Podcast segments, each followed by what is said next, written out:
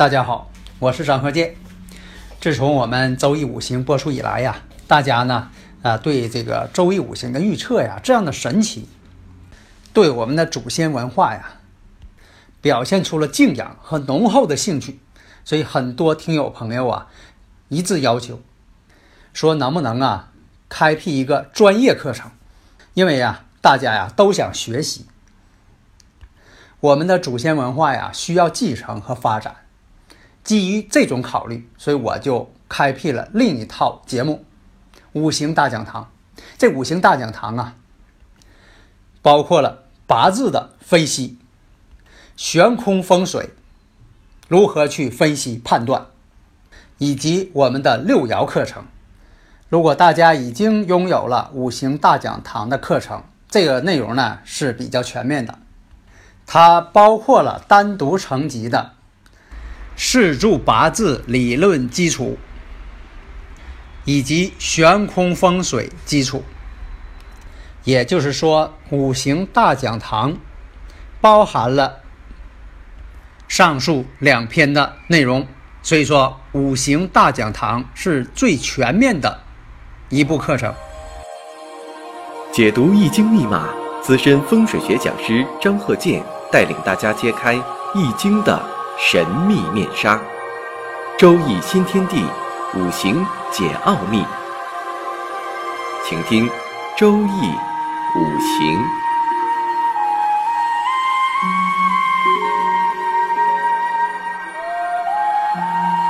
上山微电台荣誉出品。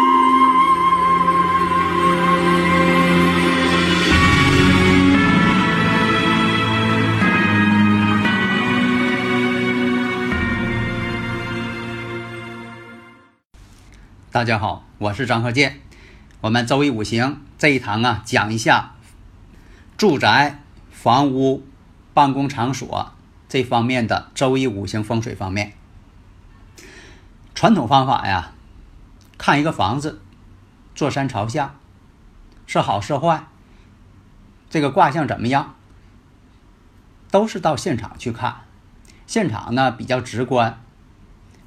老师的感受呢也是比较直观，但是有一种情况，比如说有些这个地方比较远啊，比如说啊，我张教授在这个沈阳办公的，你说有那个挺远的外地的啊，当然了，你要是在国内，你多远都不叫远啊，交通工具这么方便啊，咱们国家高铁八横八纵是吧？哎，非常方便。啊，你说再远的地方，咱们可以坐飞机，也是方便。但是有一种情况啊，你说有的朋友在国外，我去一趟，啊，这个呃方式来讲呢，可能稍微啊有些这个繁琐一些。另一个还是牵扯什么，这个一些费用啊，你像说的，要是到外地啊，这个这个方面的一些啊开销，肯定要比在本市呢要高。那这是肯定的了，用的时间耽误的时间也会很长，所以呢，就是第二种方法什么呢？看图风水，这是我经常使用，也是我验证，也是非常准确，而且也是很有效的。但是呢，看图风水这个技术含量非常高，一般可能有些老师掌握不了。这就是我经常讲的，在卫星地图上看。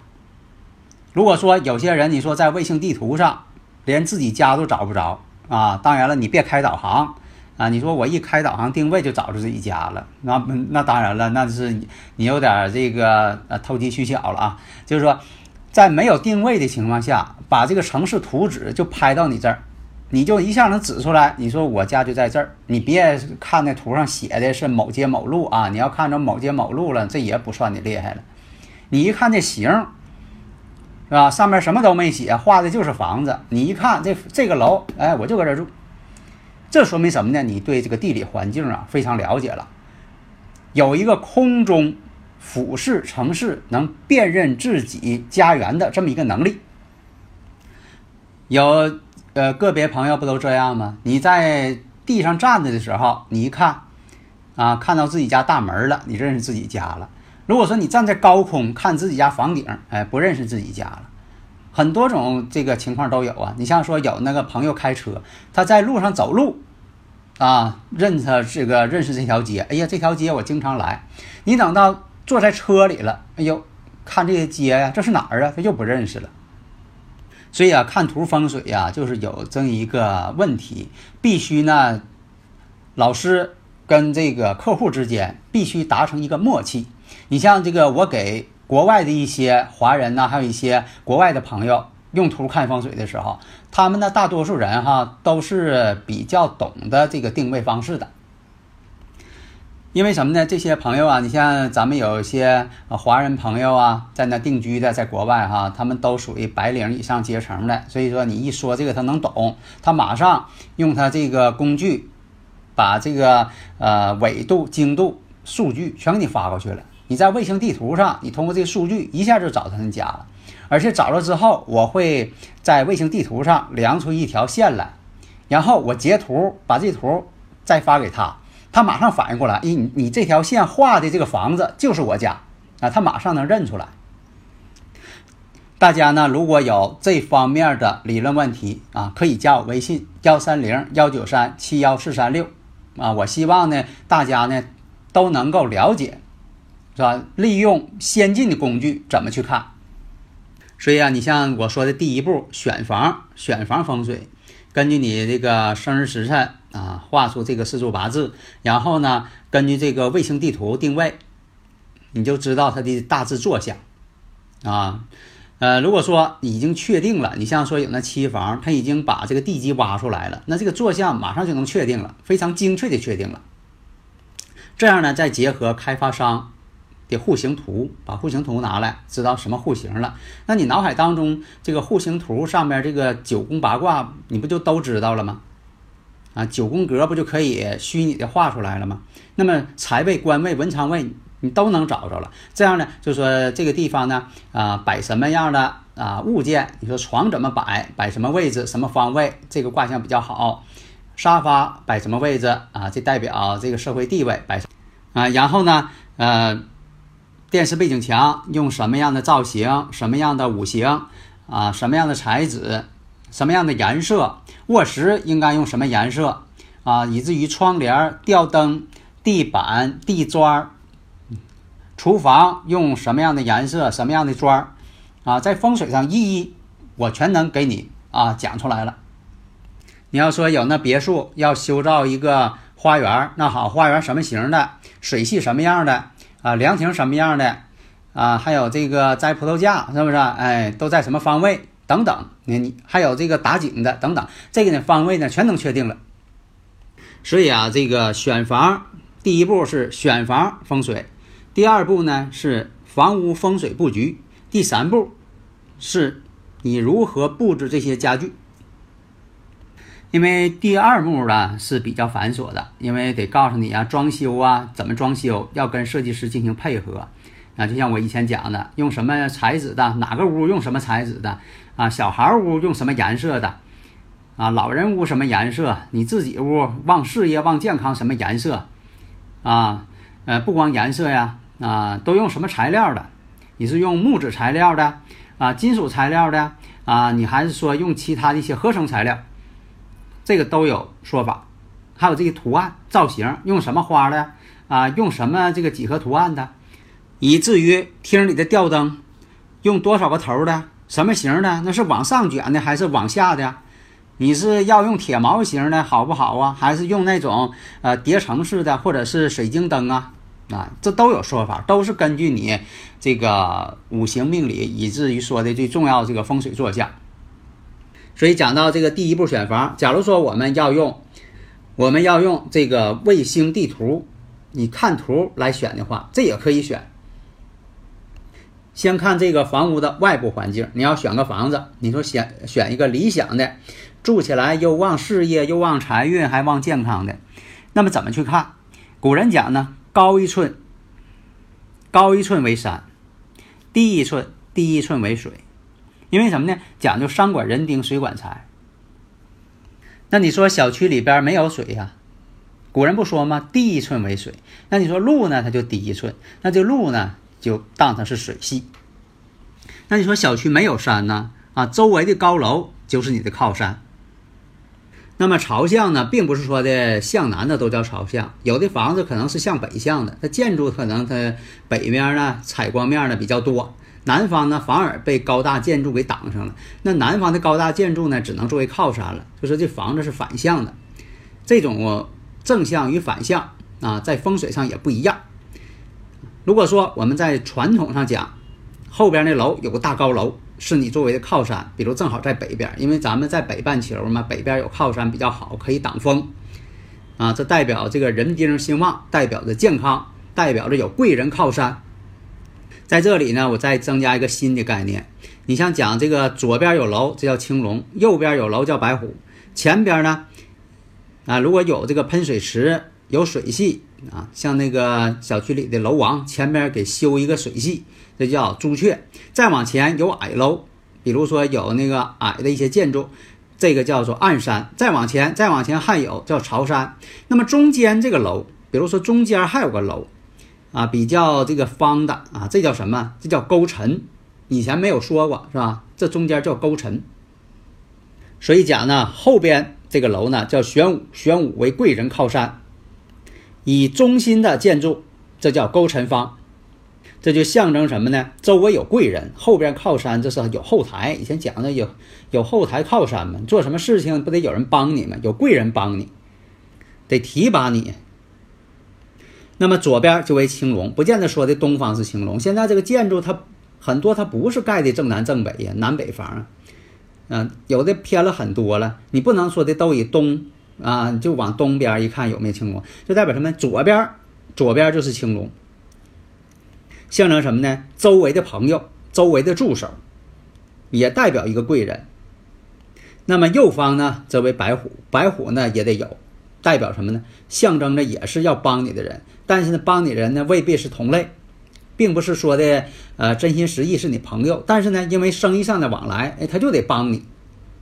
这一方呢也不能缺，它也象征着一种财力。有的时候双方合作，并不一定说你跟他好才合作，但是利益上的关系就是跟他合作。哎，跟他合作那就挣钱，那你俩呢就好好合作，是不是？那前方呢有水系，这个呢就叫朱雀，朱雀要见水，山管人丁，水管财。有空地这也可以。你说没有喷泉，没有水系，前边有个大操场，这就叫朱雀。你像说以前我讲过，公司这个门口有一个。广场，哎，这叫朱雀，因为什么呢？来的人呢，停车都比较方便。那到你这儿办事儿的人呢，哎，他就来的多，你生意就好。如果说来的人呢，他都没法停车，这样呢，他就觉得啊，很犯愁的事情。当然了，你这地方呢，朱雀一定要管理好，不要被一些这个你说天天有跳广场舞的，天天占的地方，那你这地方朱雀呀也就被占了。所以说，这个朱雀啊，象征着事业、财运。希望前途，就像说家里边也有这个朱雀方。你像说的坐在这个沙发上，沙发就是你的靠山贵人，是你的社会地位，官位一坐，然后茶几是你的办公桌，这是一种象征。然后前方电视背景墙，这是你的前途，你的财运。前途呢？为什么说可以摆电视呢？电视它总是发光的，这就像以前点这个长明灯似的，前途光明嘛。啊，有的说的我不放电视行不？那你不放电视，你前边要摆上落地灯，你不能说前途全是黑的，一片黑暗，那不行。然后外峦呢，房屋的外边呢，你像有这个暗山，啊，还有朝山。这个暗山呢，象征着名誉。你像以前我经常讲的亥山四象，亥山四象呢，在这个八运当中呢，是旺山旺相。当然了，这现在的旺山旺相，到了二零二四年了，就换下一运了。风水轮流转嘛，到二零二四年的时候呢，换到九运了。那九运了呢，在八运旺的房子呢，它就属于失运了。所以我们布置房间呢，还得考虑，就是到九运的时候，也让它当旺一些。你不能说的摆完那个摆完风水了，最后你是到九运之后它失运了，没过几年就失运了，是不是？你说刚买的八运的房子。啊，马上到这个二零二四年了，你说过个五六年呢，这房子马上失运了。那你说二十年都没坚持到，啊，所以说买房子呢，越是到这个到这个风水小运要交换的时候，越得注意，因为一交换，哎，变了。就像说的你这贵人似的，这个位贵人呢确实能帮你，但是他下一年呢可能就调走了啊！你你你这一调走了，那他可能就帮不上你了。你可能跟他处的挺好，但是呢，就他帮助你就帮你半年啊，所以说你还得考虑吧。所以说有这个亥山巳相、乾山巽相。亥山巳相呢，就是南偏东三十度的；乾山巽相呢，南偏东四十五度啊，这个偏的很厉害了，就属于这个冲东南了。还有个南偏西三十度，丑山未相。但是呢，我们也要考虑，就是说到了这个二零二四年之后，这些旺运呢可能都有所变化。所以古人讲啊，有一层阶就是一层水，就是你前面有阶，哎，有一个阶就叫一层水；有一层墙屋就叫一层沙。这沙呢是呃沙石那个沙，类似于这个左青龙右白虎啊，还有这个前面有暗山朝山呐啊这些。那么呢，门前的街道。就是明堂，那得看什么走向，这走向又很重要。我们要是开这个店铺门呢，还是开自己家的院门呢？等等，都要什么呢？把门开在接财局的位置上，必须得是接财局，不能是散财局。那对面的这个屋子就是自己的暗山朝山。那这都是什么型得注意，你别前面那个别墅，它整一个全是煞的的啊，这个建筑，那你选这房子，你是你已经选了，那就得在风水上做一个回避啊，屏蔽。所以在这个悬空风水法当中，选房还有这个房屋装修风水、房屋布局风水，讲究最好是选这房子望山望向。还有一种什么呢？选不到望山望向，那你双星倒向，双星倒坐。最次的一种是什么？上山下水，山颠水倒，既不利健康，又不利财运，住进去就有病，啊，财运还不好。你像这个八运当中，我勘测过的有这个虚山沉相、艮山坤相。你像咱们沈阳市这个铁西这个房子，艮山坤相特别多，但是呢也有可取之处。买了之后呢，我们稍加这个调整，在风水装修上，在装修上下功夫。当然呢，我主张的这种装修呢，是与装修相结合的，不是说的到谁家去你都装修好了，人家是呃欧式建筑，你非得把一些很民俗的东西搞的是土不土、洋不洋，是吧？那都不是成功的风水。真正的风水，摆完之后是别人看不出你做过风水。就像说这个人呢要整容。整容之后使自己变得漂亮，而别人看不出你是整容，这是最成功的整容。你不能说让人一眼看出来，呀，你这个鼻梁是垫过的，垫高了，你双眼皮这是后嘎的啊，那你一瞅这就不成功。所以风水让人做了之后起作用了，别人还不知道，这是最好的啊，一定要讲究效果。好的，谢谢大家。